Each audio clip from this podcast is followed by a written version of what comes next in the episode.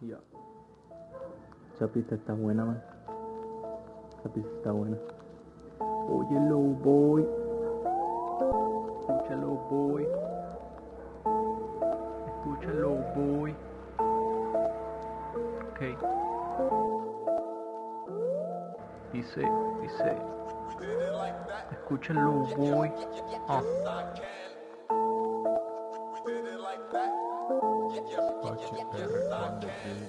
Me presento que comprendo que está dominado por cerebros tan intelectuales y tan originales. Hablando de drogas y de actos criminales, no me sale. Voy en contra de lo que hace daño. No soy un animal para ser parte del rebaño. No soy uno más que es incapaz de ver su engaño. O el tiempo te hace sabio. Yo ya llevo un par de años mirando en silencio, oyendo en silencio. El que calla para escuchar aprende, eso es lo que pienso. Y lo que aprendí del movimiento wannabe que quieren ser lo que ellos ven, pero en verdad no son así. Un frenesí por hacer viral cualquier estupidez. A ver pa' cuando hacen viral lo que está bien y no se ve. A ver si un día de estos te prendes la TV para darte cuenta de las razones del por qué. Está bien tener talento y ser libre como el viento, que tú expreses lo que quieras, pero párate un momento. Que si lo que dice está dañando a los infantes, más derecho tengo yo para decirte por delante que ciertamente el que no quiere no consume, pero estás equivocado y un varón siempre lo asume. Y no entiendo que no puedan entender que pueden pasarla bien sin ofender a una mujer que pretende varón parecer un detallista. Pero a la vuelta te conviertes en machista, considerando a la mujer un simple objeto y encima parecer un gangsta salido del gueto, bro. Deja ya tu farsa que cansa cada vez que te lanzas. El mismo cuenta cuentos de venganza, de droga, mujeres, placeres en danza. Y escuchar por tres minutos tus autoalabanzas. Eso cansa, hermano, tu intento será en vano. Quizás pierda en la tierra, pero en el cielo gano. El mundo retorcido donde vivo no está sano. Todo ven de revés y nos ven como los malos. Quizás tenga el talento que no te imaginabas. Tú tienes talento y no estás haciendo nada. Un vivo que está muerto, un rico que no gana nada. Un preso de la risa con el alma destrozada. ¿Y de qué sirve tu money, bro? Sirve tu money. Si al final de tu cuento es como la historia de Tony Presidio. Que tú seas un presidio y Dios no lo quiera que tú pienses en el suicidio. Pero estás a tiempo de cruzar la puerta, de poder tomar la decisión correcta. No pretendo que tu vida sea perfecta, pero todo acto para bien o mal siempre afecta. Estamos en otra edición más de CD Podcast. Hoy tenemos un invitado desde Guatemala. Tenemos Empírico hoy invitado que nos va a venir a hablar, que es un ca- acaba de empezar en el canto y también es un beatmaker. Vamos a hablar un poquito de su carrera en la de beatmaker y ahora en la música y un poquito de él en su vida. Entonces, con ustedes les presento a Empírico. ¿Cómo te encuentras, Empírico? Buenas tardes, muchísimas gracias todo por la invitación. Un saludo para todos los siguientes de CD Podcast. Este es mi primera, mi primera entrevista y pues nada, un gusto aquí estar compartiendo con ustedes. No, igualmente es un gusto, es parte mío de que hayas aceptado la invitación, va, y que nos vengas a contar un poco de ti y hablar de ti, va. Como yo le comento a todos los invitados, eh, raperos y no raperos y, así, este espacio es para que vengan y se expresen y siempre con la finalidad de que alguien nos escuche y les dé el apoyo que necesitan para sobresalir en su sueño y en su meta de vida. Entonces, empírico, te platico un poquito lo que dice la dinámica y después empezamos con las preguntas. Yo te voy a hacer de 5 a 6 preguntas relacionadas sobre a lo que te dedicas, que es a la música y a la beatmaker. De ahí tienes eh, un comodín. Si no quieres responder alguna pregunta, dices paso y se- pasamos a la siguiente pregunta. Y tienes derecho a hacerme de una a dos preguntas a mí, de lo que tú gustes. Entonces, empezamos con algún algo que no hayas entendido o algo, una duda. No, todo quedó muy claro, bro. Ok, entonces empezamos con la primera pregunta. Es, ¿cómo que es tu historia en el mundo de la música, beatmaker y canto? Pues mira, eh, Empírico empieza como, como cualquier chamaquito, a los, a la edad más o menos de 12, 13 años, eh, aprendiendo de la música de hip hop, escuchando pues, clásicos latinos. Eh, empiezo, comienzo a aprender ese género musical por ahí a los 6 años, pero es más o menos hasta los 12 en los que pues comienzo a, tener contacto con las primeras computadoras que, tuvimos en la, en la familia y de ahí pues me fui desarrollando poco a poco con los programas. Eh, el gusto musical siempre ha estado ahí y pues ha sido poco a poco que he ido aprendiendo. Comencé haciendo, haciendo beats en FL Studio, que es el programa que actualmente todavía utilizo. Y pues, ¿qué te digo? Soy una persona muy igual, igual que todos, ¿no? Escuela, trabajo, familia. Eh, empecé haciendo esto por hobby. Sí, pero ya un hobby con más, con más amor, con más pasión, con un poco más de experiencia. Eh, decidí abrir el canal de YouTube que se llama Guatebits. Uh ese lo abrí el año pasado.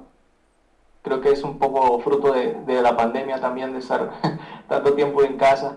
Eh, pero ya, ya venía haciendo bits y aprendiendo a hacer bits desde hace, desde hace años atrás.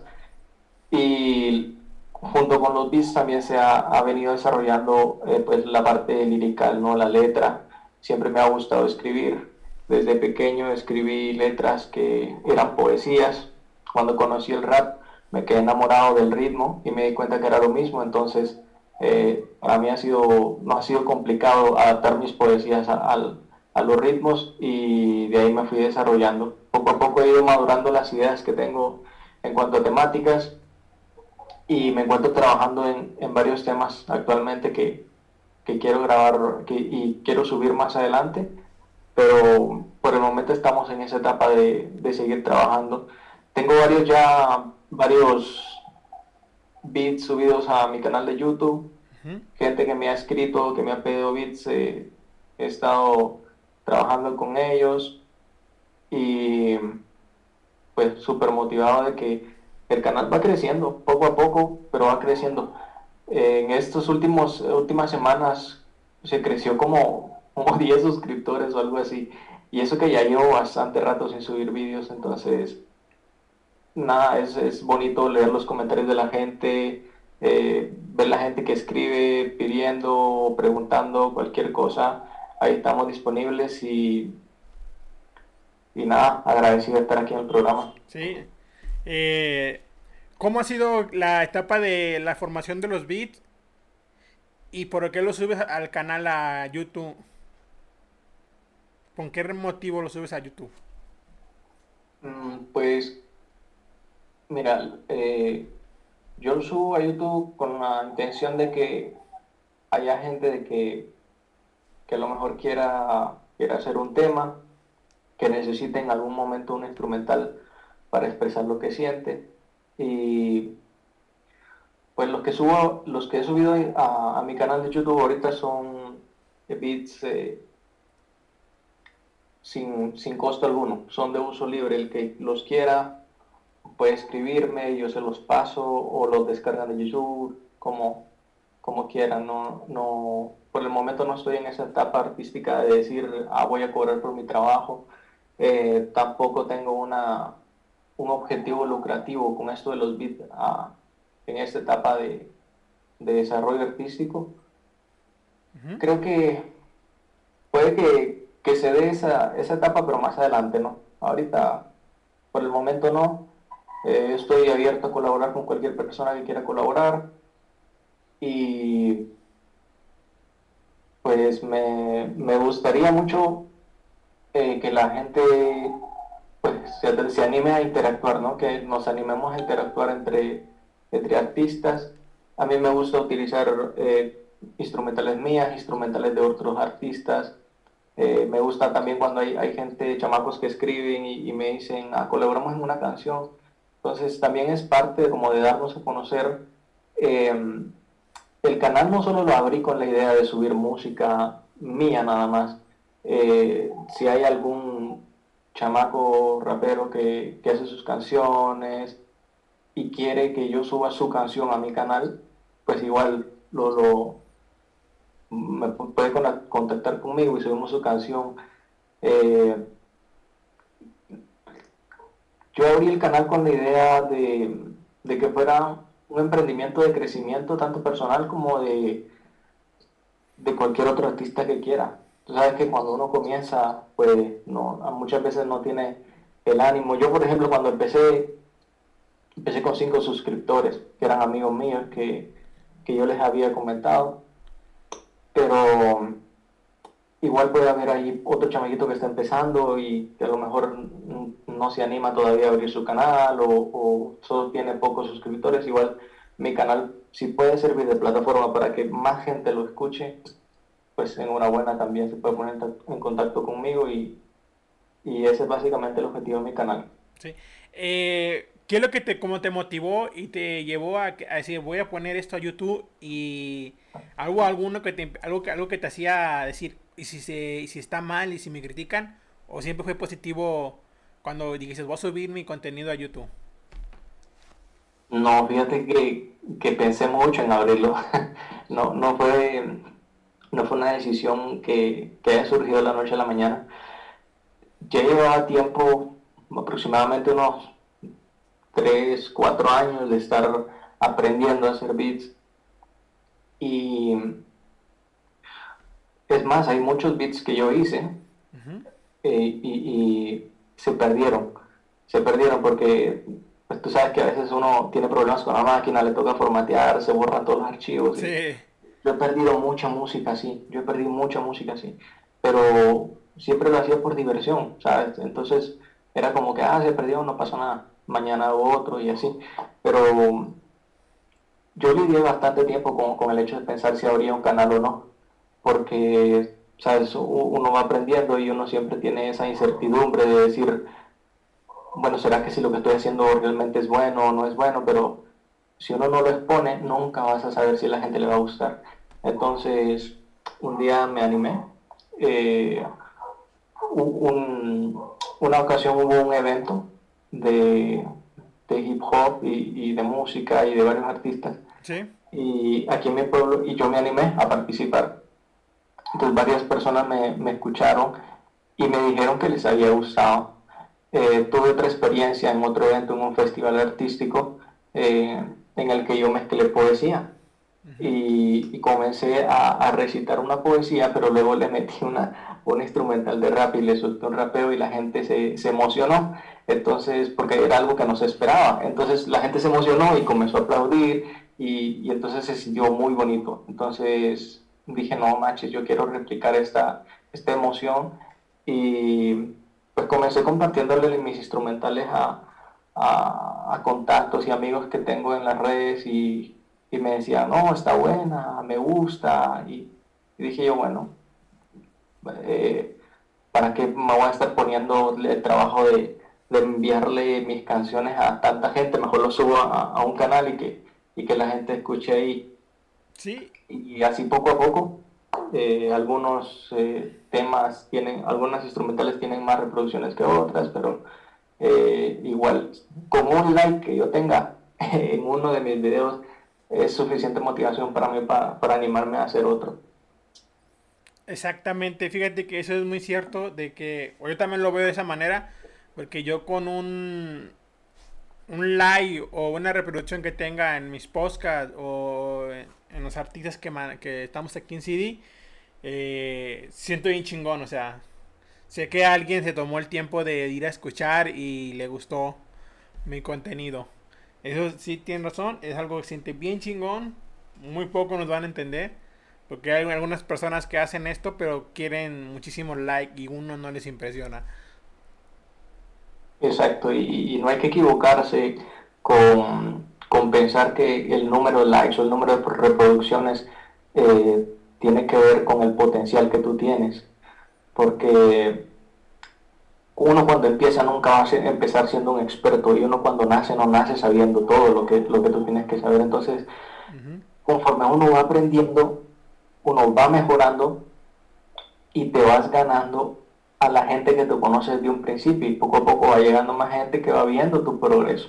Entonces, eh, eso es algo que lleva tiempo también, pero no hay que dejarse llevar o impresionar de que una canción tenga muchas reproducciones, porque yo he visto artistas que, crecen mucho y me he puesto a investigar y, yo no sé qué tipo de, de, de programas usan, pero hay, hay gente que se puede sumar reproducciones sin que sean reproducciones verdaderas. No sé cómo, cómo hacen esa vaina, pero...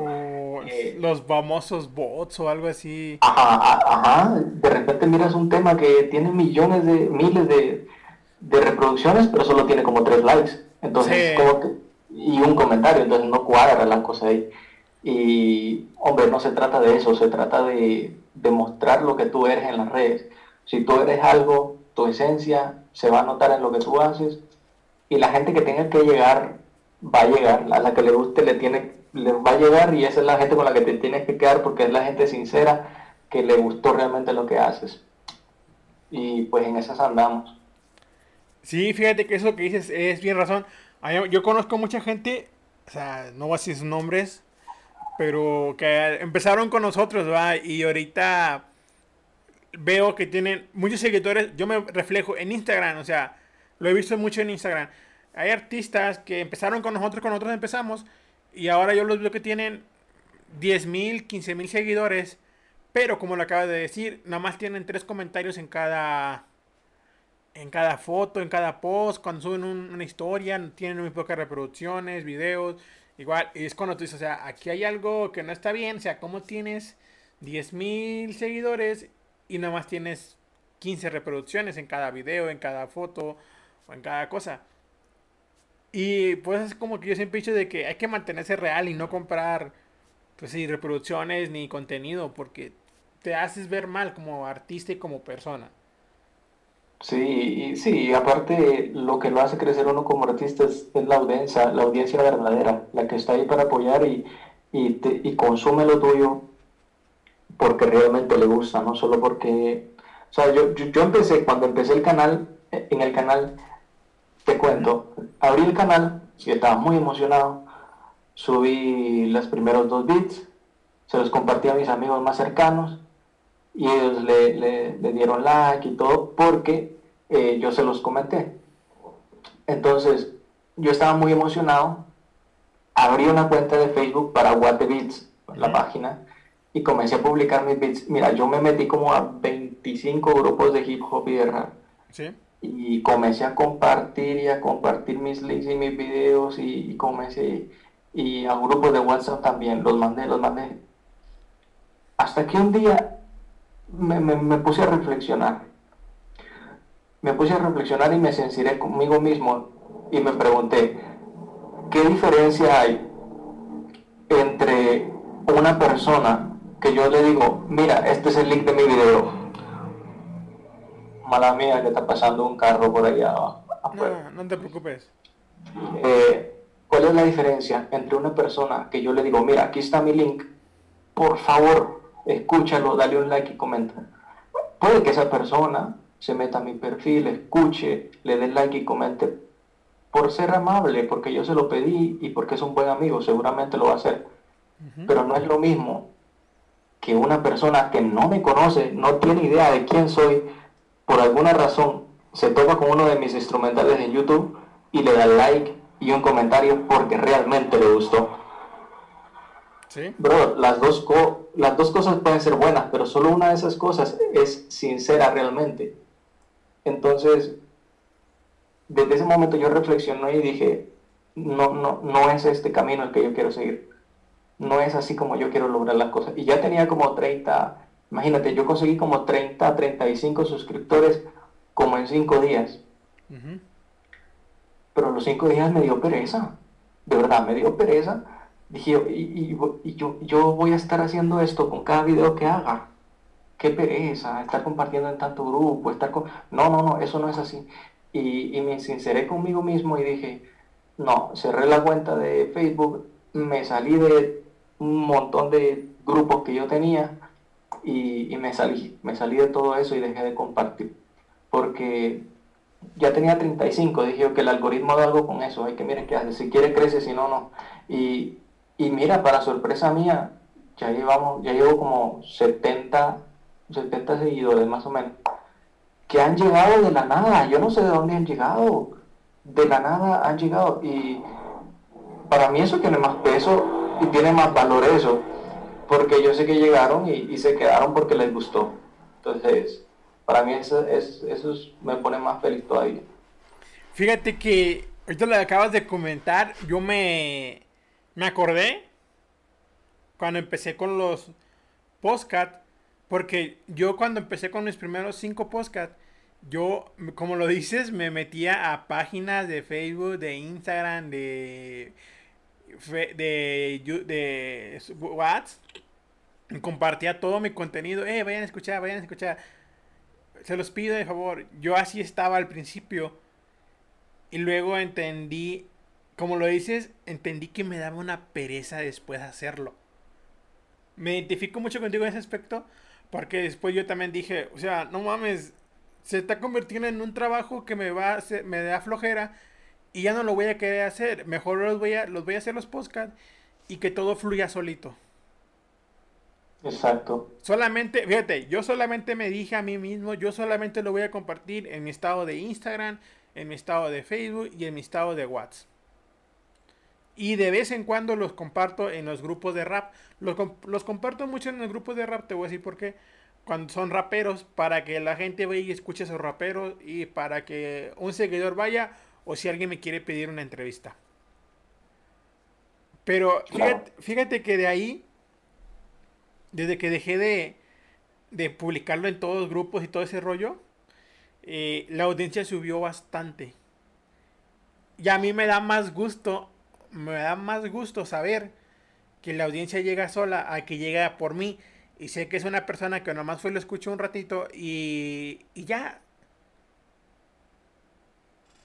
Exacto, exacto. Yo, yo en ese, en ese, en ese momento que yo me sinceré conmigo mismo, es que te, te cuento, esa, esa parte de querer sincerarme conmigo mismo eh, salió porque yo me vi reflejado en una persona. ¿Sí? Te cuento, esa persona se acerca conmigo y, y me manda un link y me dice, o sea, precisamente lo mismo que yo estaba haciendo, el brother lo hace conmigo. Me, me comparte un link y me dice, escucha mi canción y dale like, comente, suscríbete y toda esa vaina. Bueno, vamos a ver que tiene la motivación y, y se ve que trabaja duro. Eso no lo voy a negar y se lo felicito. Pero yo no compartía, yo no compartía mucho eh, el mensaje que él ponía en sus canciones. Y yo decía, bueno, tiene talento, le echa ganas y todo. No estoy de acuerdo con lo que, con lo que dice su letra, pero tiene talento. Eh, y dije yo, bueno, me lo está pidiendo, bueno, está bueno, le voy a dar like, me voy a suscribir, pero, pero en realidad no, no compartía tanto eh, esa afinidad artística con él, pero lo hice por ser amable. Entonces me vi reflejado yo, y ahí fue donde, donde pues reflexioné y dije, ¿cuánta gente se está suscribiendo a mi canal solo porque yo se lo pido? ¿Y a cuánta gente realmente le gusta lo que estoy haciendo? Entonces me regañé a mí mismo y dije, mira cabrón, si, si tú quieres tener seguidores, enfócate en mejorar lo que estás haciendo.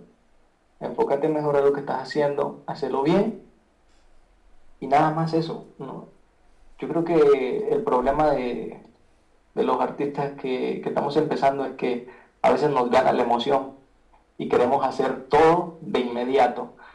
Eh, y a veces confundimos eh, artistas grandes que vemos que ellos pues tienen casi que toda una empresa publicitaria atrás de, de la empresa artística porque pues ellos tienen que vender y ellos tienen que promocionar su, su, su arte, pero cuando uno está empezando, creo que uno se tiene que enfocar más en, en refinar tu trabajo, en hacer bien tu trabajo, en perfeccionar lo más que puedas para hacerlo de mejor calidad. Y eso es lo que va a atraer a los suscriptores.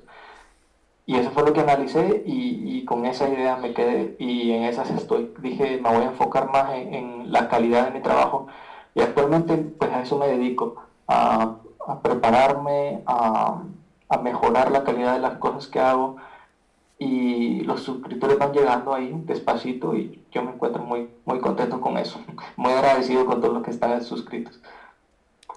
Fíjate que está muy padre lo que dices y me da mucho gusto de que no, no seas uno de los más sin ofender a, los demás artistas que van empezando, demás raperos, que quieren todo rápido. Que seas una persona que sabe que todo tiene su tiempo y que nada es tan fácil y el proceso es lento, pero al final va a ser satisfactorio para ti. Exacto, y yo creo que ese, ese problema se da un poco, tiene la culpa la farándula de formar e, ese, ese concepto en la mente de, de los jóvenes de que todo es de la noche a la mañana, porque todos vemos artistas eh, con éxito, brillando, todos vemos a un, qué sé yo, a un Bicosí, todos vemos a un Daddy Yankee, todos ven a un Nicky Jam, gente así súper exitosa, y solo porque creen que salieron de la noche a la mañana, creen que ellos ayer se metieron a esto de la música y no saben todo lo que han pasado. Por eso a, a mí me gusta mucho ver, ver las, conocer más de, los artistas, ver sus biografías, ver cómo empezaron. Y yo se lo recomiendo a la gente, no solo en la música, en cualquier rama artística que tú te, te desenvuelvas. estudia a los artistas que tú admiras, estudialos, estudia sus vidas, estudia sus biografías y te vas a dar cuenta que muchos de ellos empezaron sin nada, empezaron de abajo y muchos de ellos pasaron más de 5, más de 10 años haciendo lo que les gustaba sin tener mayor remuneración. Y vino mucho tiempo después y cuando vino, pues vino, se les vino y lo disfrutaron y se lo merecían. Entonces, eh, creo que es un poco de ponerse a, a estudiar y de no perder la pasión y, no perder la, constancia y la perseverancia en lo que uno hace y no desanimarte. Puede, hay gente que, el éxito le viene más antes, hay gente que le viene el éxito mucho después, pero eso no desamerita que sea un éxito. Además, el éxito es relativo para, por ejemplo, hay, hay artistas que tienen pocas reproducciones. Por ejemplo, te, te menciono, hay un, hay un rapero dominicano que se llama eh, Romy Ram yo, yo lo tengo como contacto en Facebook. Y su, su, página de Facebook, si tú lo ves, el tipo no, no es como que postea una foto y no es como que tenga millones y millones de likes. Pero el tipo yo lo considero un tipo exitoso. Porque por, por, por su música, por su letra y por muchos aspectos de su vida, yo lo considero alguien exitoso. Y, y puede que para él eso sin, ese es el éxito para él y él se sienta bien con eso.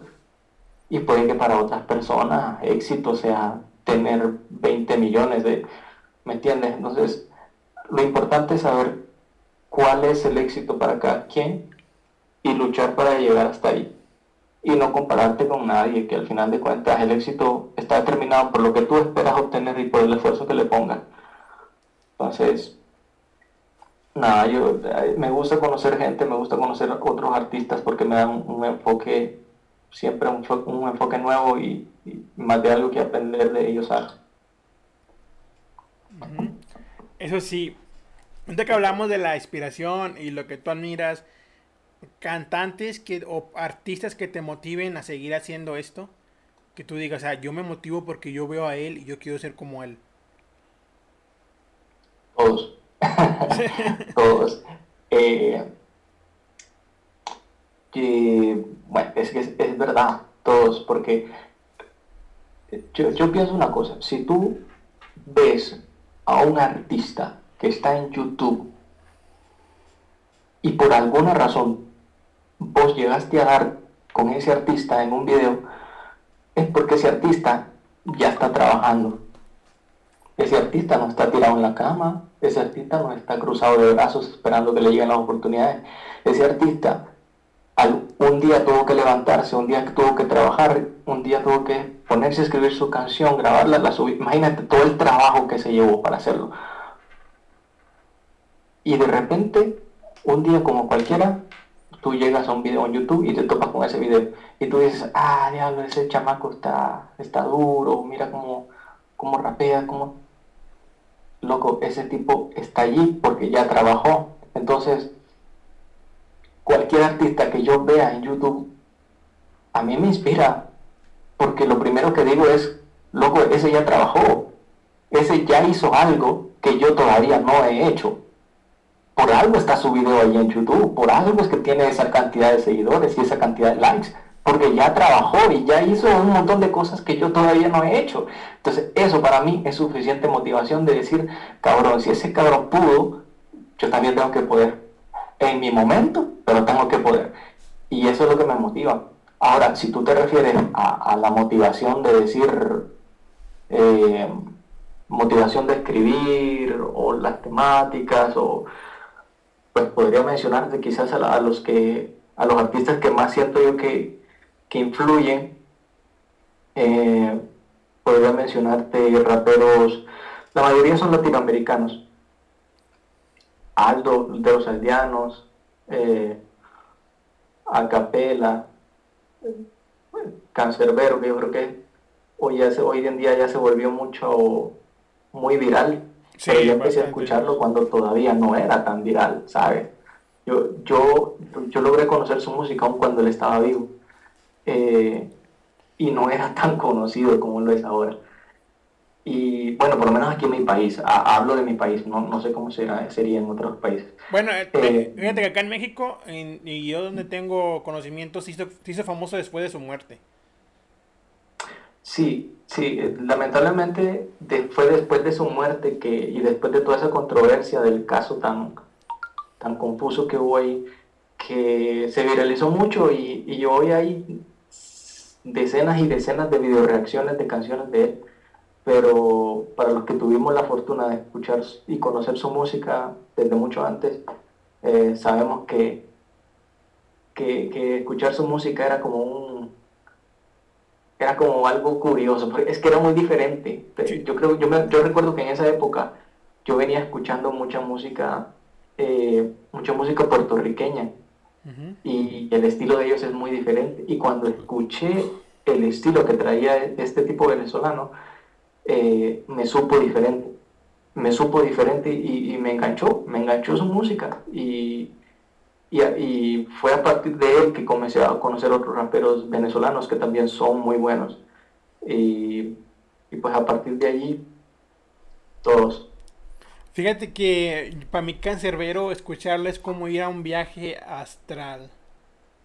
No sé si lo estoy diciendo mal, lo estoy diciendo bien, pero para mí es un viaje, o sea, escuchar su música me gusta, o sea, tampoco no la escucho todos los días, pero cuando yo quiero irme así como que en un viaje y reflexionar un poco, escucho él y sus letras son muy profundas que te hacen... Si tienes una mente muy imaginaria, se te va la mente y te vas en un viaje así. O sea, yo de esa manera lo veo, o sea, te soy sincero. Bien, este CD Podcast luego de nuestro pequeño corte comercial, volvemos. no No, pues estamos hablando de los raperos, estamos hablando de, de Cancerbero, de, de Acapela, de los aldeanos, Aldo, el B. Y de los raperos que, pues, en cierta manera o en cierta magnitud nos han motivado a, hacer lo que nos gusta y, pues, eh, básicamente me, inspira cualquiera, cualquier rapero que, con el cual yo me siento identificado con lo que escribe. Y si aporta algo en, mi manera de pensar, algo que me haga crecer como persona, definitivamente se vuelve un referente, inevitablemente musicalmente. Ok, se vuelve... ¿Y eso es lo que te motiva a hacer los beats o hay otra motivación que viene siendo eh, en crear un beat o crear una letra? Mm. Sí, mira, motivación para hacer beats, pues la única motivación es el hecho de que me gusta hacer beats y el hecho de que querer hacerlo porque me gusta y me gusta la sensación que me da el poder crear algo, luego escucharlo y saber que hay alguien más que le gusta.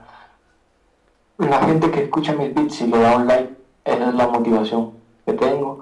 Eh, en cuanto a letra, pues me inspira más que todo lo que yo sienta, porque yo siento a veces, siento que tengo ganas de expresar algo en específico y escribo acerca del tema Eh, muchas veces escribo porque siento que hay algo que se tiene que decir y a mí me gustaría decirlo.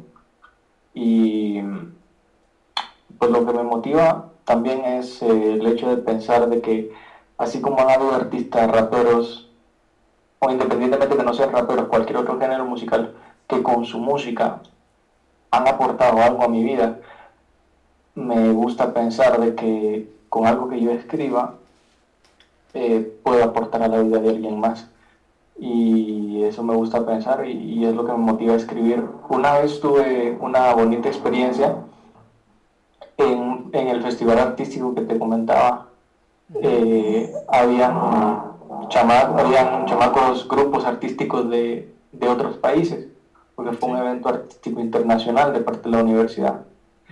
Eh, cuando yo lancé uno de mis temas, eh, después, en, el momento de que uno vive después, después del show, eh, con los artistas de convivencia, conviviendo ahí detrás del escenario y todo, se me acerca una chica y a saludarnos, ¿no?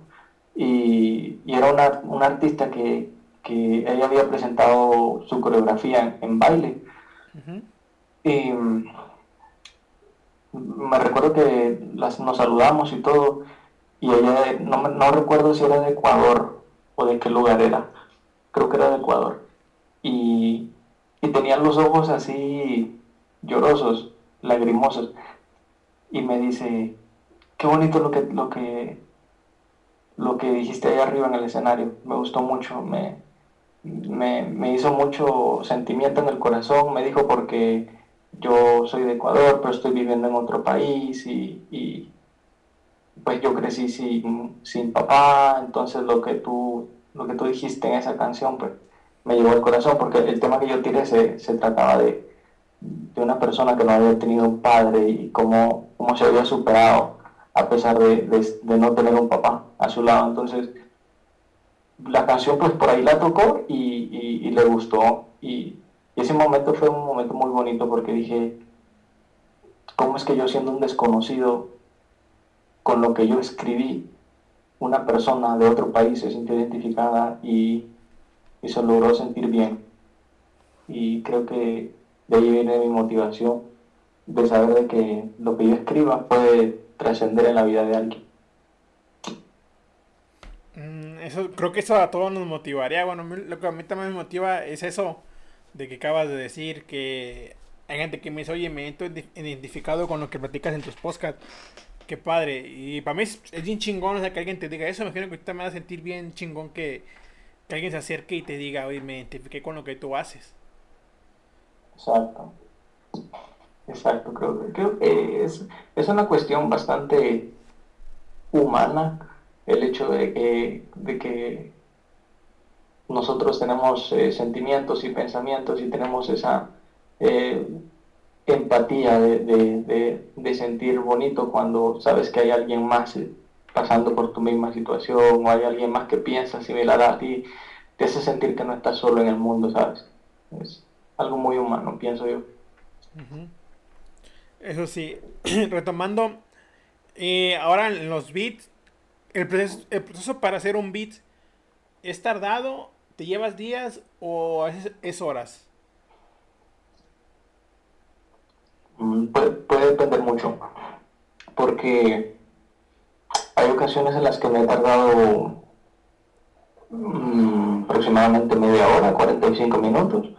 Eh, a veces que me he tardado una semana, pues porque igual no le dedico las 24 horas del día a, hacer el beat, pero eh, depende un poco de la complejidad o, de la sencillez que vaya a llevar un beat o de la inspiración que tenga en el momento.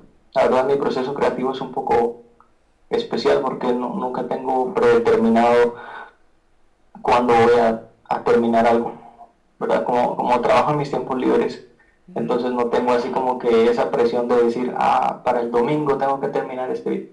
No, lo, lo termino cuando, conforme yo vaya pudiendo y conforme yo vaya sintiendo. Sí, entonces el proceso puede ser desde un día hasta semanas.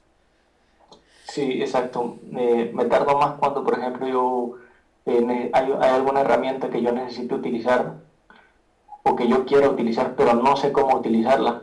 Entonces me lleva mucho más tiempo porque eh, yo me meto a buscar en internet, comienzo a investigar, a ver cómo se utiliza, a autoeducarme prácticamente y para aprender a usar esa herramienta y que cuando la aprendo a usar pues la aplico en la, en la instrumental que estoy haciendo.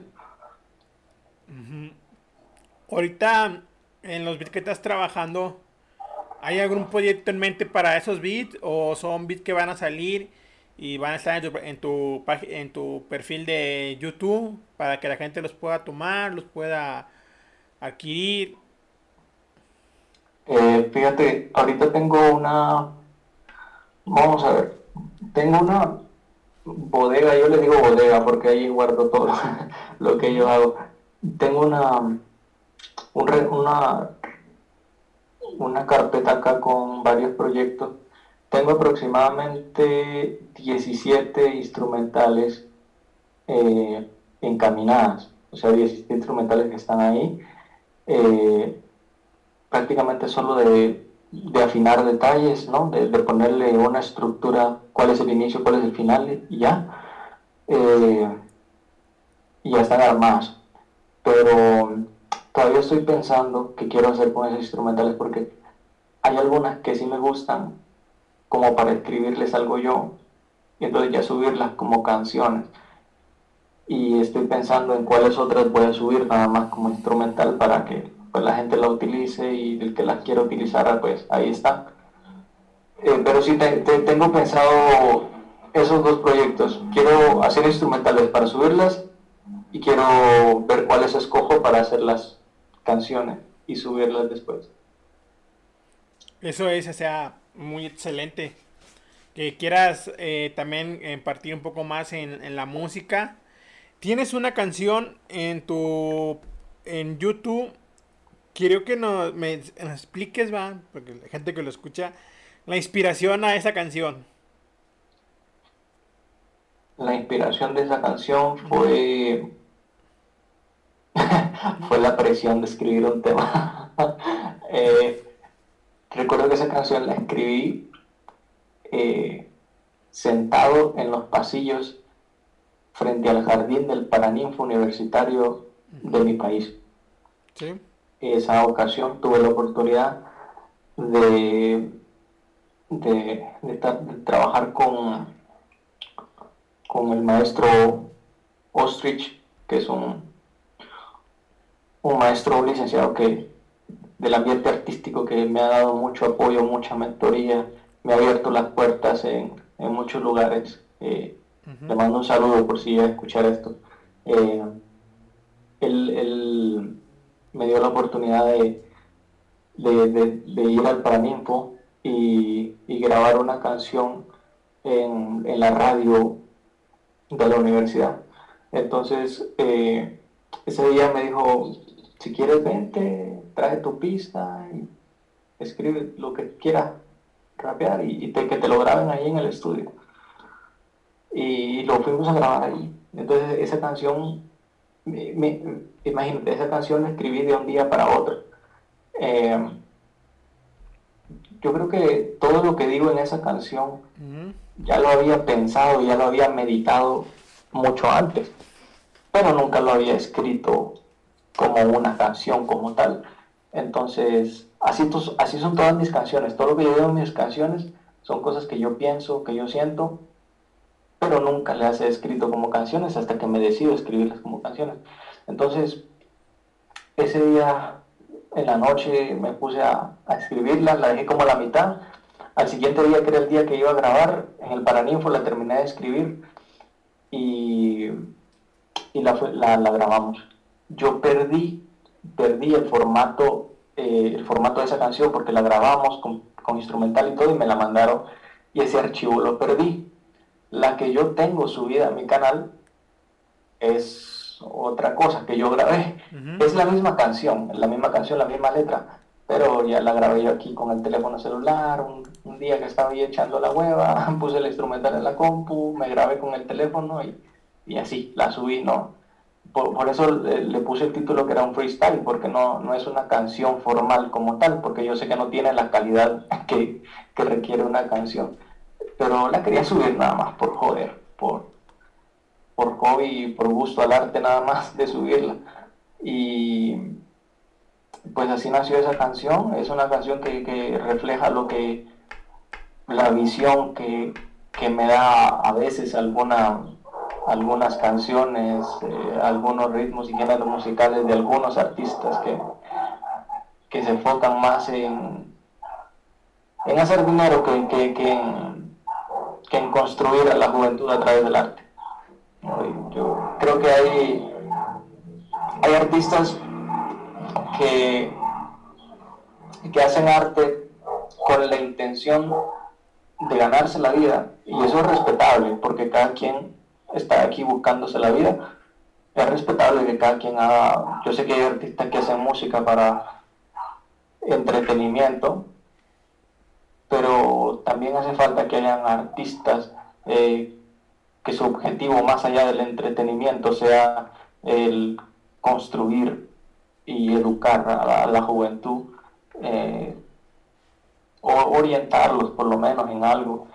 Y también hay necesidad de que este tipo de, artistas y ese tipo de contenido también sea bien remunerado y reconocido. Porque lamentablemente en el mundo artístico se reconoce con grandes premios y grandes eh, recompensas y mucha fama y tanta cosa al entretenimiento, pero no se está premiando y no se está remunerando a la gente que hace, artist que hace arte y que a través de este arte está orientando a la juventud a cosas buenas. Creo que debería ser un cambio que, que debería haber en el mundo artístico en, en general. Pero pues, eso ya es otra, otra cosa, es parte de mis ideales, pues, pero eh, por, ahí es que nace la canción también. ¿Y qué podemos esperar de ti a un futuro? O sea, en unos meses, algún año. ¿Podemos esperar más temas tuyos, más beats? Definitivamente, definitivamente más beats, más canciones.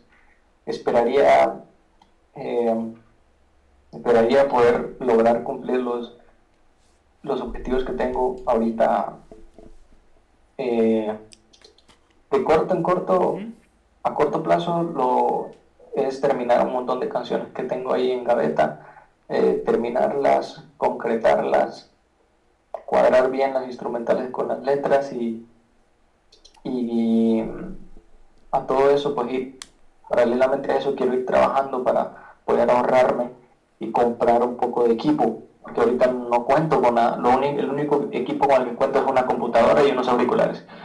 Entonces imagínate yo quisiera hacer música de mejor calidad.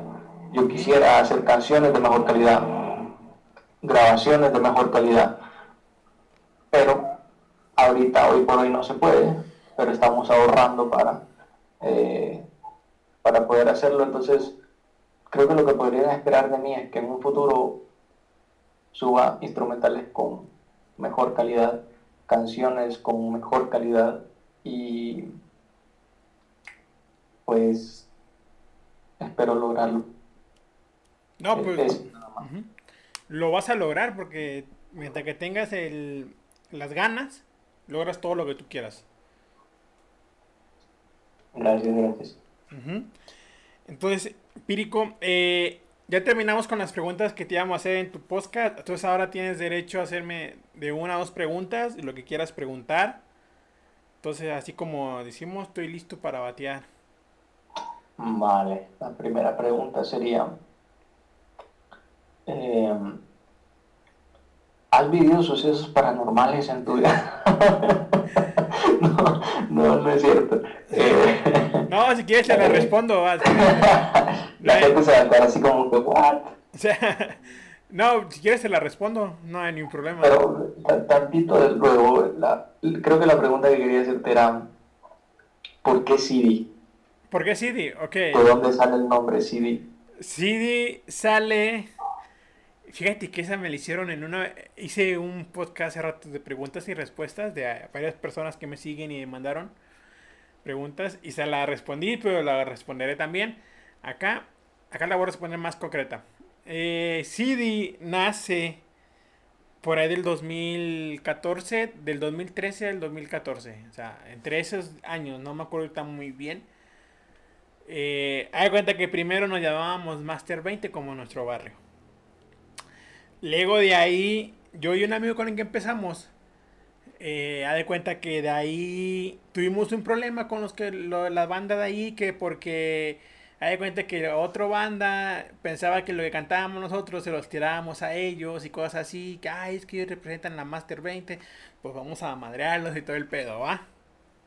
Grueso, grueso. Sí, rivalidades. sí, rivalidades, todo, sí estaban pesadas las rivalidades, va. Uno también andaba ahí, pero pues no cantaba, pero no por estar chingándoles a ellos, va. Uno hacía porque le gustaba. Y fue que cambiamos a CD. Eh, CD viene, el nombre fue ahí por ahí del 2000, ya 2013, 2014, digo. Fue cuando dijimos, órale, va, vamos a ponerle, dijimos, hay que poner un nombre que no se identifique con nada, o sea, que no se identifique con nada. Y, y le digo a mi amigo, a Emanuel, un saludo, vas escuchando este podcast. Eh, me dice, hay que poner un nombre que se identifique nomás con nosotros dos. Y le dije, va, le puse CD por mi apodo, que es el sí. Y D es del apodo de Manuel, que es... eh, o sea, mi apodo lo voy a decir aquí ya públicamente por segunda ocasión en los podcasts. Mi apodo es Simi. Y el apodo de mi amigo Emanuel es Eddie. Ok. Y ya de cuenta que de ahí salió CD, o sea, la C de Simi y la D de Eddie. Órale, qué chingo. De ahí salió esto. Ese, ese duramos aproximadamente un año trabajando con ese nombre, todo. Pero por obra del destino no se pudo. Cerramos. O sea, no cerramos, o sea, dejamos de producir. Murió CD por primera vez. Luego por ahí del 2016 otra vez lo revivimos. No, sí, 2016 revivimos. Igual, problemas económicos, problemas de tiempo, problemas de trabajo, problemas de la escuela. ¡Pum! Otra vez murió, murió CD por segunda ocasión. En el 2000... dos- ya casi al principio del 2017. Otra vez empezamos yo y Emanuel con CD. Y ¡pum! Murió de nuevo otra vez en menos de un mes. Fracasamos tres veces con CD. O sea, y ya después, por obra del destino, yo me vine a trabajar a San Luis Potosí, México. Y ya acá conocí a varias personas que cantaban así. Y creo que en el eso sí estoy muy seguro. En el dos, en enero de 2019 abrimos otra vez, pero ya no se llamaba así, se llamaba JA Producciones. Pero igualmente JA Producciones murió. Problemas de que no chocábamos en ideas y todo eso. Nos separamos. Pero ya no era con Manuel. O sea, ya Manuel ya se quedó en Tampico, yo acá en San Luis. Y hablando con él le dije, oye, ¿sabes qué, güey? Eh, tengo todo para hacer un estudio. O sea, tengo micrófono, tengo una compu. Le hago... Puedo usar el nombre de CD porque el nombre lo usamos los dos. O sea, lo hicimos los dos. Me dice, mira, güey, tú úsalo. Me dice, no, amigo, no hay ningún problema. Luego, yo, porque él hizo su estudio. Bueno, un estudio casero tiene él. Eh, se llama Connect Studio. Se, se dedica más a los videos y fotos. Y, y ya de cuenta que fue cuando hablé con él. Me dijo sí. Y otra vez lo reabrí. Pero ya en esta ocasión, ya, vamos, ya tenemos casi tres años. Y no nos han parado. Ya vamos para cuatro. Mira, qué interesante, ha resurgido. Y, y siempre se trató de lo mismo, de podcast, No, se trató de música. De música. O sea, o sea, si no sabes, eh, el CD tiene tres, tiene dos facciones. Eh, Ajá. CD Music y CD Studios, que es lo mismo. Bueno, es- para mí es lo mismo, pero, o sea, la diferencia es de que CD Music se dedica a la distribución de música en las plataformas y todo ese rollo. Y CD Studios es como que más ha enfocado a las grabaciones y todo esto, ¿va? Pero pues es, es lo mismo, ¿va? Lo mismo. Y luego de Ah, qué de ahí de ahí, ¿sabes? Yo antes de hacer los podcasts éramos puro estudio de música, o sea, música, música, música, música. Y yo quería cantar, o sea, yo quería cantar, pero yo tengo una voz muy chillona y no me gusta. Y, y ya de cuenta que fue en el 2000, 2020, a final del 2020, yo estaba con la que era mi novia en ese entonces. Y le, y le dije, "Oye, a mí me gustaría cantar, pero no me gusta mi voz. O sea, luego voy a, voy a ir a clases de canto para aprender. Y me dice, vas a perder tu tiempo. O sea, luego, ¿por qué? Le digo, no mames. Y me dice, ¿qué te gusta hacer? Aparte de la música, le digo, ah, me gusta platicar con la gente. Porque yo platico con mucha gente, o sea, platico y me agarro horas platicando. A veces los invito a mi casa y hacemos una comida y, y platicamos, platicamos de muchísimos temas en específico. Y, y fue cuando me dice ella, Ira, así como te agarras a platicar con la gente, haz podcasts. Ah, mira. No sé. te- Entonces, entonces eh, el nacimiento de CD Podcast es gracias a la novia de José García. Sí.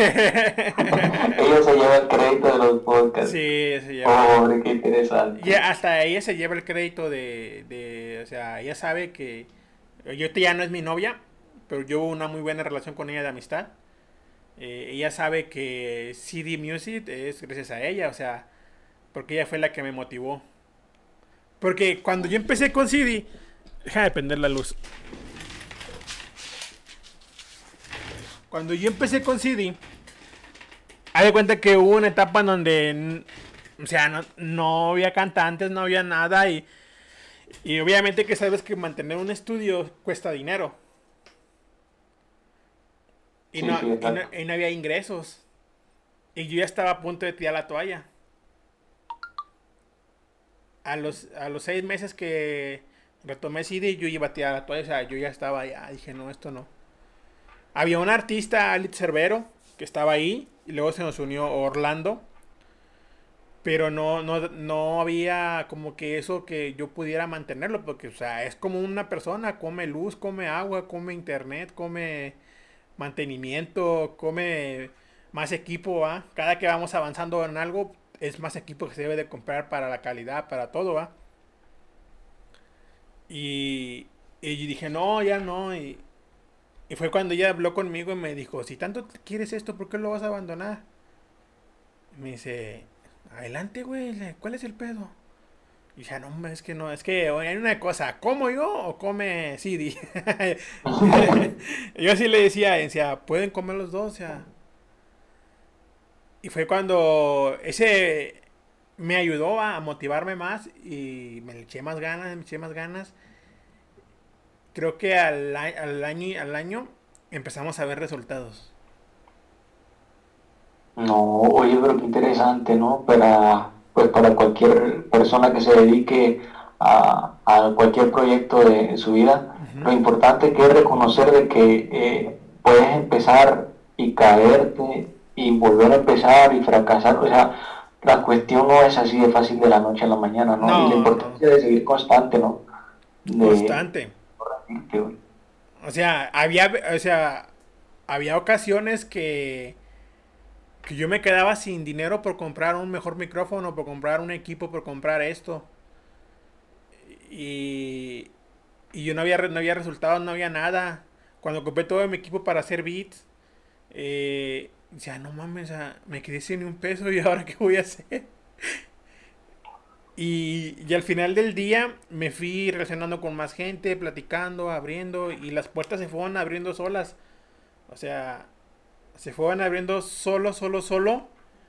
Que nos dio una licitación para subir música a Spotify.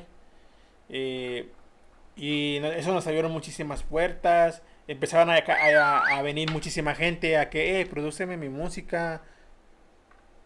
Prodúceme esto. Oye, hazme un beat, hazme esto. Y yo así de que, ah, la madre, ¿qué? ¿Qué, qué voy a hacer? O sea, y fue cuando empezamos a, a generar y desde ahí en fuera ya no paramos. O sea, Buenísimo. Y, y siempre las gracias se las doy a ella. Cuando me hacen esta pregunta, siempre a ella le doy las gracias porque ella fue la que como que estuvo ahí en ese momento que yo estaba flaqueando. En esas dos ocasiones que yo estaba flaqueando, ¿va? En esas dos ocasiones. Y ella estuvo ahí, hasta en los podcasts, o sea, cuando empezamos con los podcasts, ella ya no era mi novia. Pero teníamos, como te lo comento, una muy buena relación de amistad. Y, y yo le dije, ¿sabes? En el quinto podcast no teníamos ni una reproducción, o sea, ni una, ni una, no creo que nomás la mía. Y, y andaba así como tú, de que, hey, ves, escucha mis podcasts, hey, ves acá. Y dije, no, ya no lo voy a hacer, ya no, no sirvo para esto, dije yo. Y, y platicando con ella, no, ¿sabes qué? Y, y estaba aquí en la casa, y yo ya no. Y se me queda mirando y me dice, oye, tú estás pendejo, que es que es bien grosera, güey. Es lo que me gusta de ella, que es indirecta y grosera. Estás pendejo, que luego, ¿por qué me pendejeas? Me dice, ¿tú crees que todos los famosos han hecho de la noche a la mañana? O sea, ¿por qué siempre cuando ves algo difícil te quieres rendir? O sea, no siempre me has dicho que tengo que seguir mis sueños, siempre motivarme, o sea, y, fue cuando abrí los ojos y dije, va, o sea, lo voy a hacer. Wow. Y de ahí en fuera se abrió CD y hasta la fecha estoy agradecido con toda la gente que nos sigue porque ahorita ya somos 7000 personas, si no me equivoco. No he checado estadísticas, pero la última que chequé hace un mes éramos 7000 personas que escuchaban CD Podcast al mes. Hombre, eso ya es bastante. Es bastante para, para 7 meses. Sí, sí, es bastante. que empezamos con los podcasts. Y muchos no me creen, pero hay gente que me escucha de Alemania, me escucha de Francia, España, Senegal. Y así, o sea, y de muchas partes del mundo. Es la maravilla de Internet, ¿no? La, la maravilla del alcance que da Internet, ¿no? Ya sé, o sea, y eso es lo que me da muchísimo gusto porque hay gente que me escribe, hay gente que me habla y me dice, no, pues está chido tu contenido, sigue así. Hay gente que me ha dicho, oye, me gusta lo, lo que haces con, con artistas que no son conocidos y gracias a ti yo lo conocí y me gusta su música. Buenísimo. Y es lo que ha hecho Sidi. Y, y así nació Sidi. Y el nombre de Sidi, como lo comento, lo voy a decir de nuevo, es el apodo de mi amigo Eddie, que es Emanuel. Y le apodamos Eddie. Y mi apodo mío, como José García, como me apodan Simi. Entonces de ahí la C de Simi y la D de Eddie. Y de ahí salió Sidi. Excelente, bro. Interesante, muy interesante la, la historia y la trayectoria que, que ha traído CD, tanto como estudio como, como CD Podcast. Ujú. Eh, Juan, ¿qué es lo que esperarías eh, más adelante lograr con CD Podcast? ¿Cuál es la como que tu meta más alta de decir, wow, ese es mi, ese es el punto en el que yo llamaría éxito para mí?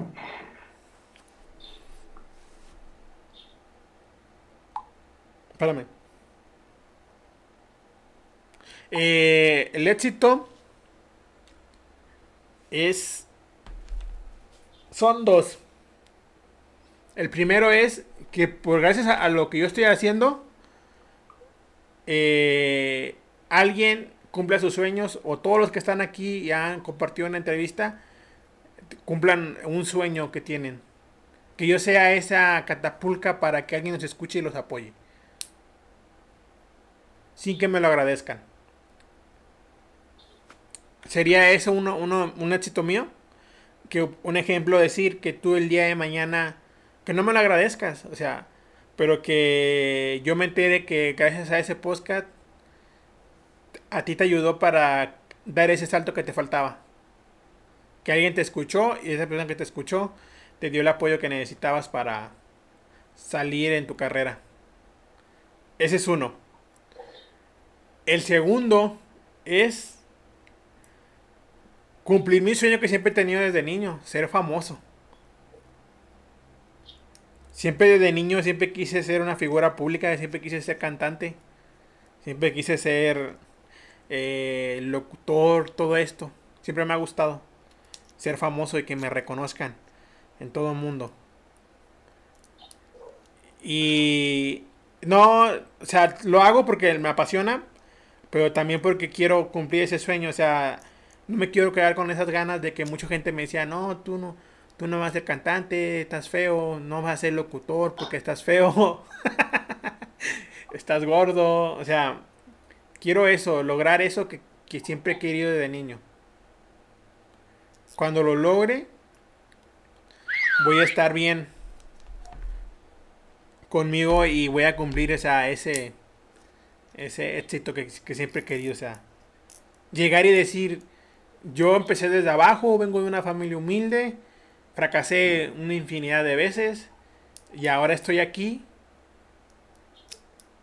Si yo lo pude, tú también lo puedes lograr. Definitivamente, buenísimo. O sea, el, el, el primer, lo primero que mencionabas de, pues de que, de querer servir de plataforma, ¿no? Para, para algún futuro super artista exitoso, eh, es una, un propósito muy, muy loable, mu- muy, muy honesto y muy, eh, muy noble de tu corazón, de tu parte. Y créeme, eh, eso, eso te va a ayudar a alcanzar tu segundo objetivo. Yo, yo estoy seguro que lo vas a lograr. Y ah, pues te agradezco por, por esa intención que tienes. Gracias por invitarme al programa porque eh, eh, motiva también para uno como artista que está empezando, motiva que aunque uno sea tan pequeño en el mundo artístico, Sí. que te digan, eh, te invitamos a una entrevista. O sea, te hace sentir, te hace sentir bien que, es, que está siendo valorado tu, tu trabajo y, y buenísimo. Yo estoy seguro que, que vas a lograr tus objetivos y que ambos lo vamos a lograr. Te, te Sí. espero en la cima del éxito. Gracias, gracias. Y también te espero a ti, va, ahí en la cima. Siempre sí, Buenísimo. le digo a todos, o sea, yo, este espacio que hice, o sea, es para, eh, lo hice para que la gente pudiera expresar y darse a conocer, o sea, yo sé que no soy el más famoso ni el más reconocido, pero yo siento que esto que hago les ayuda. Yo siento que les ayuda bastante. Darlos a conocer. Y, Ayuda. y lo hago sin, sin fines de lucro. O sea, no, no crean que es, es como que digas, ah, no, pues me voy a beneficiar. O sea, no lo veo de esa manera. Yo lo veo en ayudar. Por eso hago esto. Por eso, por eso es que invito a personas que nadie conoce. O sea, artistas que... Yo siempre he dicho que hay muchísimo talento. Pero eh, está ahí en, el- en la, en la oscuridad porque por lo mismo de que ya quieren agarrar puro famoso, puro artista que esté carita y guapo, por eso es de que no apoyan al talento en verdad. Tienen una buena Sí. imagen de un artista, aunque no cante bien, aunque use autotune, aunque no escriba sus letras, pero ah, está guapo, ponlo como artista. Para que la gente lo siga. Y sin embargo, atrás hay muchísima gente con mucho talento. A lo mejor no tienen el mejor perfil, pero tienen más talento que muchos artistas que están ahorita en el top 1. Así lo siempre lo he dicho y a toda mi vida lo voy a sostener. Exacto. Por eso es de que hago esto de, de CD Postcard para que dar a conocer a la gente. Me ha pasado, como te lo comento hace rato, hay gente que me ha dicho, gracias a tu podcast conocí a este artista, canta sensacional, me gusta. Y lo que yo procuro hacer en ocasiones es hacer FTs con los mismos artistas que entrevisto, con los artistas de CD, para que en México los conozcan y los vayan a escuchar. Buenísimo. Muy buena tu idea. Sí, y así es, o sea, y siempre va a ser así, y no, y no, no voy a cambiar. Y cuando, y todavía- yo siempre he dicho, cuando yo esté, si llego a la cima, que sé que voy a llegar, ahí va a ser más, o sea, hasta voy a, voy a querer jalar a más artistas no reconocidos para que la gente los vaya escuchando. Apoyar todo, apoyar todo ese talento que nadie apoya, apoyarlos. Me parece muy, muy bueno. Bueno, y pues nos vamos con la última pregunta. Ahora sí, con lo paranormal, nos vamos al, al Dross Style. ¿Sí? Vivencias paranormales que CD Podcast haya vivido. Ok, en... Ahí te va. En mi casa, en donde trabajo, donde trabajaba, digo, o en mi trabajo actual, o cuando he viajado, cuando he vivido, o cuando he tenido en un suceso así normal. ¿De cuál quieres que te diga así? Dime de, las más, que tú digas las más fuertes, las más gruesas, las más que te hayan puesto más la piel chinita. Ok, la que me ha puesto más la piel chinita era cuando vivía en Tampico. Ahí te va. Yo vivía en un cuarto de como 4x4, que ahí mismo era cuarto para dormir y tenía un baño ahí en un cuartito ahí mismo. Yo vivía en esa vecindad. Y en esa vecindad decían que se había aparecido el diablo en en los lavaderos. Y yo no creía. Y siempre iban y me tocaban la puerta en las madrugadas. ta, como entre 3 a 4 de la mañana. Siempre me la tocaban. O sea, no sé quién era. si porque había, vivía más gente. No nomás estaba yo en, esa vecindad. Y tocaban la puerta. Pa, pa, pa, pa, pa, y nunca era nadie. Siempre había, siempre había, siempre había. Y nunca había nadie. Una vez estaba mi papá. Y yo, mi papá estaba ahí conmigo. Se quedó a dormir conmigo en esa ocasión. Y fíjate, no me vas a creer, no sé si en tu país hayan escuchado el mito de la llorona. Claro, claro, claro. Bueno, pues en México la llorona es muy famosa. Y me vas a decir, estás loco, güey. O sea, no existe. Pero la llorona no ahí dice, ay, mis hijos. O sea, no. No. La llorona es un llanto, un lamento desgarrador. Yo estaba, estaba dormido, si no me equivoco, entre 2 de la mañana a 4 de la mañana. O sea, no te puedo decir una hora exacta porque, o sea, hace como 10 años de eso. No, sí, como 10 años de eso. No unos 8 años, para no irme tan muy acá. 8 años aproximadamente. Fue por ahí del 2013. Y esa vez mi papá se quedó a dormir conmigo. Estábamos dormidos. Y yo escuché que mi papá se levantó. Pero yo todavía no escuchaba los lamentos, ¿va? Ok. Y puso. Puso sal en la puerta. No sé por qué la pondría. Después me explicó. Y ya dije. Qué ideas locas, dije yo. Y así yo dije, va. Después de, después de minutos después de eso que vi eso, escuché un grito desgarrador, pero desgarrador que la piel se me puso chinita. O sea, yo no podía dormir de lo perturbador que estaba mi mente a ese grito. Como si estuviera, no sé, matando a alguien, pero un grito muy, muy desgarrador. O sea, no sé cómo explicarlo hasta la fecha. Nomás por de cada que me acuerdo la piel se me pone chinita. De ese grito. Yo tenía, haz de cuenta como si tuviera grito en, en el oído. Ajá. ¿Sí? Y yo le dije a mi papá, ¿qué está pasando? Y mi papá me dice, no hagas caso. Es la llorona. Cuando se escucha cerca, está lejos. Cuando se escucha lejos, está cerca. Es lo que creemos acá en, lo que creemos acá en México. No sabemos si, es, si es cierto o no, ¿va? Ajá. Y ahí fue cuando escuché ese grito, pero fue un lamento que duró aproximadamente como 5 minutos. Pero horrible. Los perros ladraban como no tienes idea. O sea, ladraban. O sea, los perros ladraban bien intensos, como si estuvieran, quisieran matar a alguien. La llorona juega con tu mente, entonces, con eso de que cuando está, se oye más cerca es porque está más lejos. Tú, tú sabes que es mejor si escucharla en ese momento te paniqué. Yo no sabría qué pensar en ese momento. O sea, y fíjate, eh, mi, mi papá me dijo eso.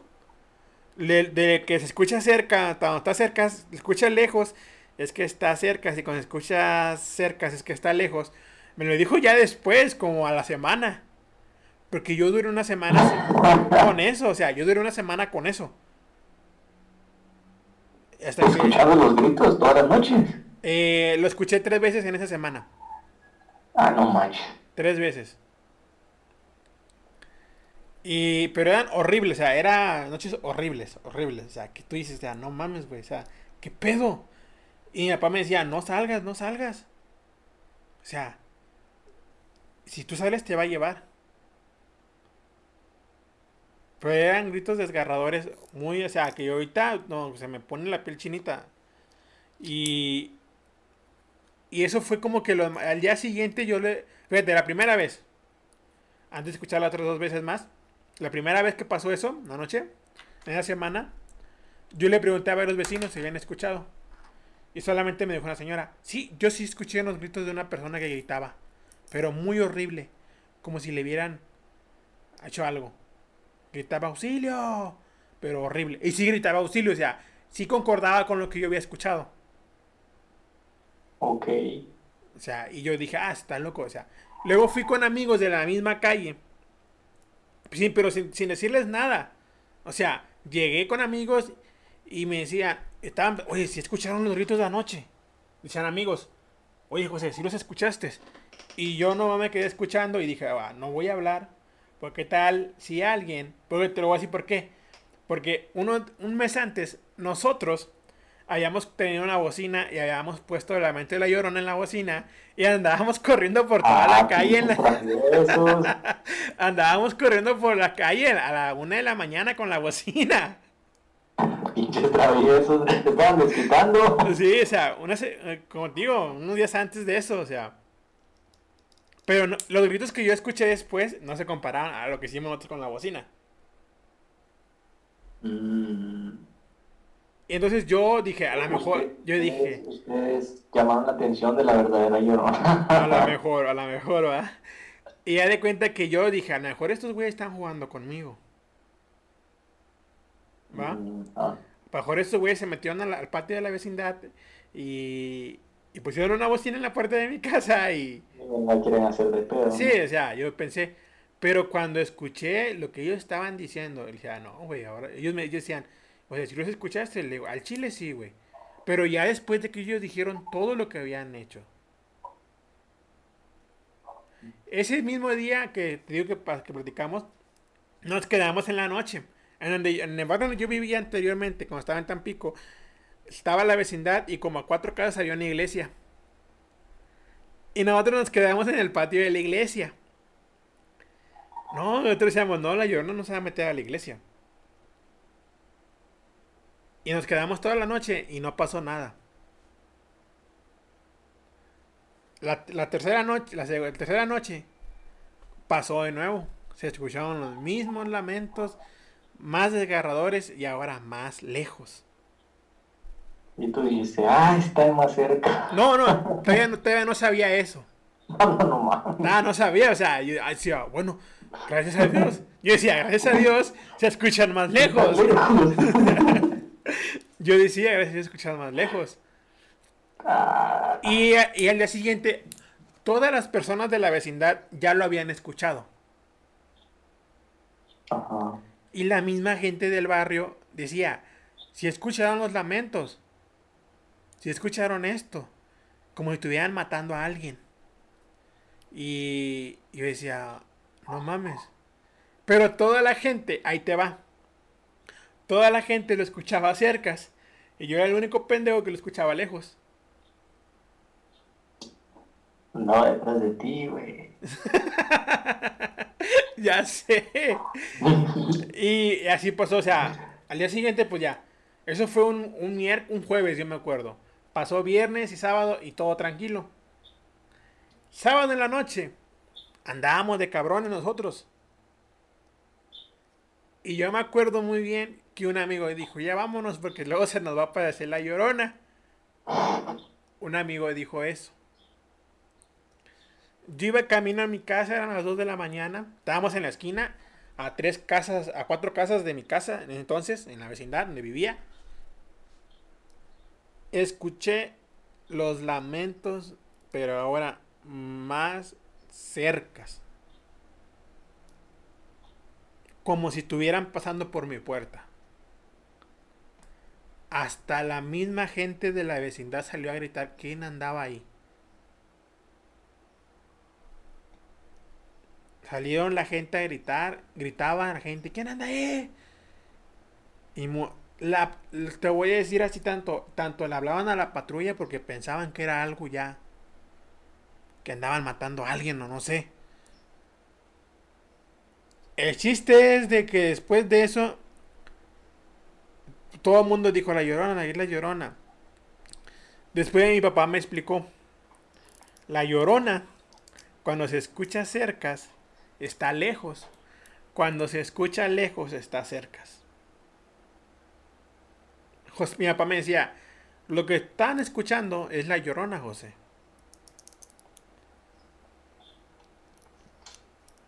Y por algo anda aquí. Por algo. Y fue cuando, eso fue lo más paranormal hasta ahorita que he tenido que yo diga, o sea, que para mí ha sido lo más fuerte, o sea, que ya así, yo sentía que me iba, o sea, te lo juro, o sea, el corazón se me salía por cada vez que escuchaba esos lamentos, de lo rápido que palpitaba, del susto que me daba eso, del miedo.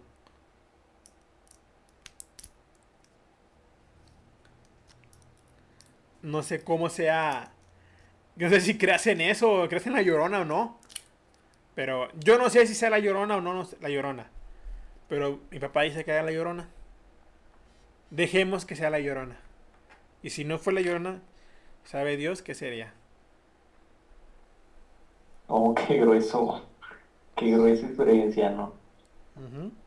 Creo que ah, aquí en el país sí se escucha de, La Llorona y un montón de leyendas más, pero eh, son nada más que eso, ¿no? Eh, leyendas y cosas por el estilo, cuentos para, asustar a los niños, o de plano para, para platicar de alguna anécdota por ahí cuando se va la luz, pero no, nunca hemos tenido experiencias así de gruesas.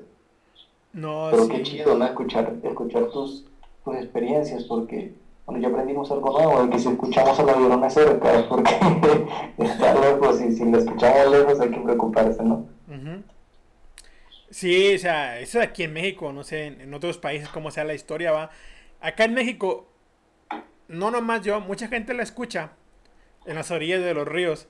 A veces yo digo así, es un pinche mame, o sea, es un mame porque, o sea, en todo México hay ríos, entonces la llorona que se multiplicó por muchos ríos. lo que yo digo.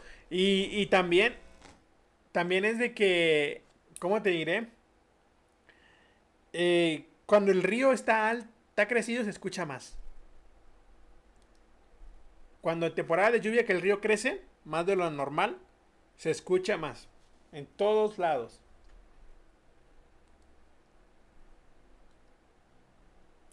No sé allá en tu, en tu país y también fluye eso de que se escuchan los ríos. Uh, ¿Me escuchas?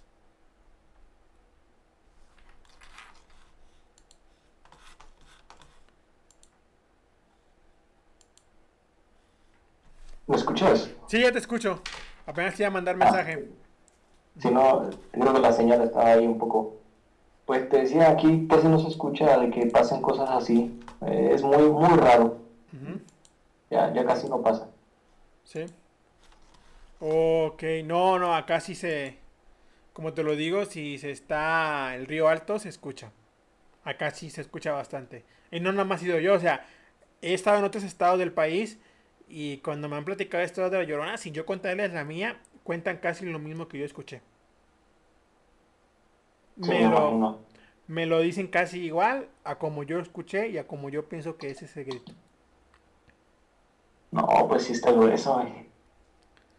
Sí. Y así tengo muchas más, pero a lo mejor un día voy a sacar un, un podcast de terror contando mis historias paranormales que he vivido. Sí, sí, puede ser. Uh -huh. haces video para YouTube también, sale buenísimo. Sí, fíjate que eh, la segunda temporada de CD Podcast ya va a salir con video para YouTube y para Spotify. Tú, buenísimo. Buenísimo. mejor ahí sí me aviento unas historias acá.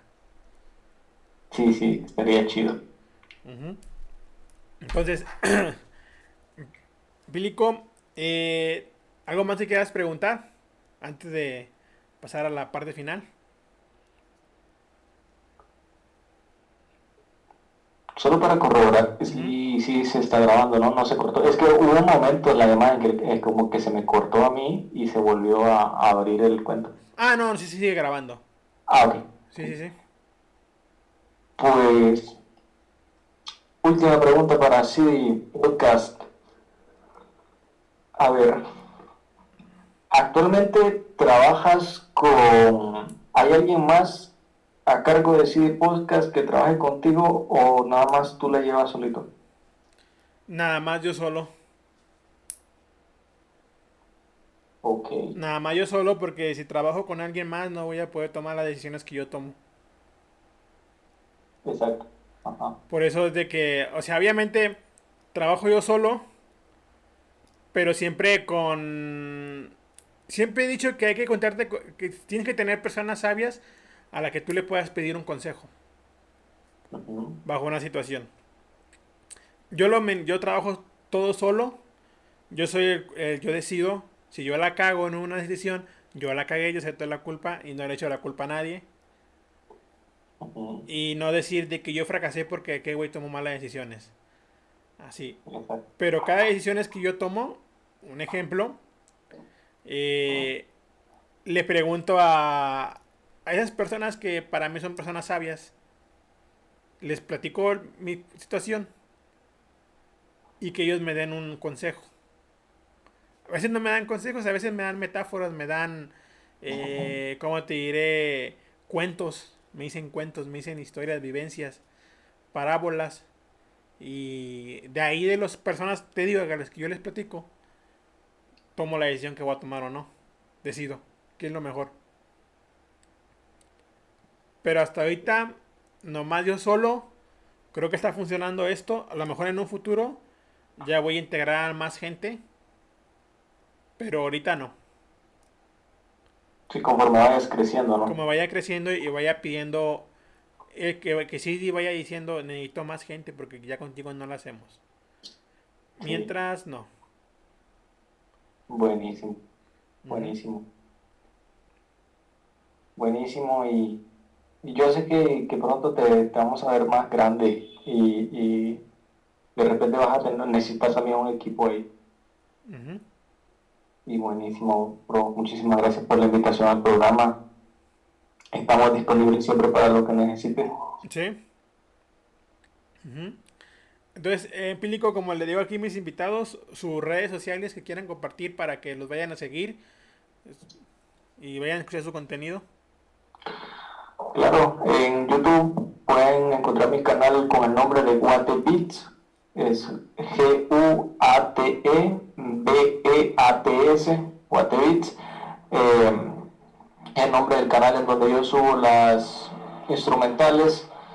Ahí voy a estar subiendo también mis canciones bajo el nombre artístico empírico, que es mi, mi, mi AK de rapero.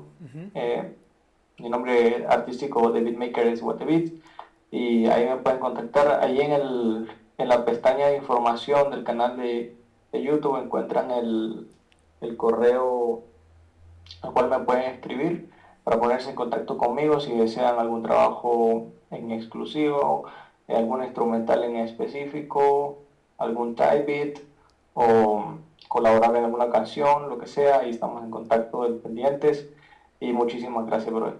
Ujú. Entonces, eh, siempre le digo, te doy gracias a ti por aceptar la invitación, por habernos compartido el tiempo de, de- tiempo de tu día. Como siempre lo digo, el tiempo vale oro, siempre lo he pensado y eh, sola- solamente hay que saber a quién se le comparte ese tiempo que le regalas. Entonces, te doy las gracias por la invitación, nuevamente por aceptar la invitación. Y ah, siempre le digo a mis invitados que ya al último den un consejo para la gente que está escuchando este podcast que quieran hacer algo, pero tengan miedo en hacerlo. Un consejo.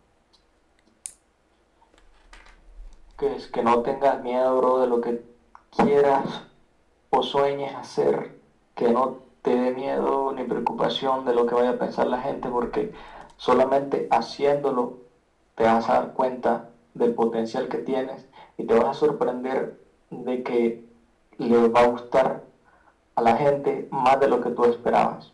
Así que date la oportunidad de mostrarte que sí tienes talento en eso que te gusta. Ese sería mi consejo para cualquiera. Ok. Como entonces ya lo escucharon, raza, como siempre digo, raza, eh, aquí hay una historia más de vida. Un buen consejo acaba de dar él. No te limites. Y como yo siempre les digo a todos, eh, encuentren su virtud, aprendan a vivir con su virtud, hagan que les paguen por con su virtud. Y esa virtud no se va a convertir en trabajo, se va a convertir en se va a convertir en su pasión. Entonces, como siempre les digo, sigan sus sueños, sean felices y que tengan una excelente tarde, noche la hora que estén escuchando este podcast. Entonces, nos vemos. Aquí les dejo una historia más de vida. Hasta pronto. Ahora sí, ya se guardó.